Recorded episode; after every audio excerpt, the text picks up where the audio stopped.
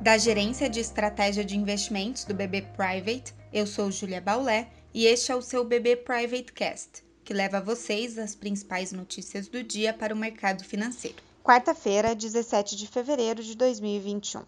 As bolsas europeias e os futuros de Nova York seguem operando sem direção única, mas com predomínio de um viés de baixa em movimento de realização de lucros.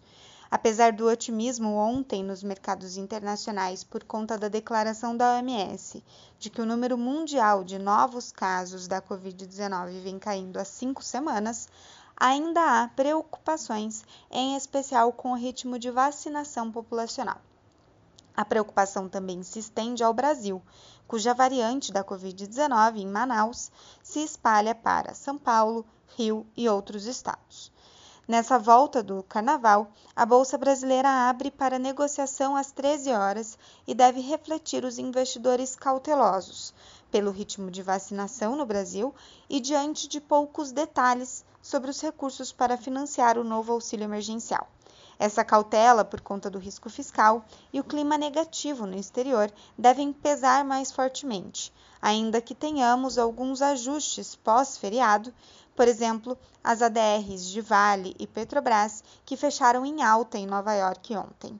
Em relação ao câmbio, o dólar sobe ante seus principais pares e também ante moedas emergentes ligadas a commodities.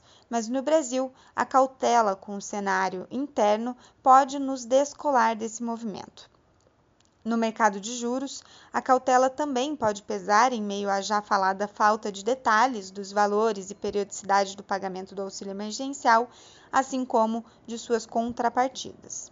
Portanto, mercados ao sabor de notícias sobre o auxílio emergencial e também sobre o ritmo de vacinação no país.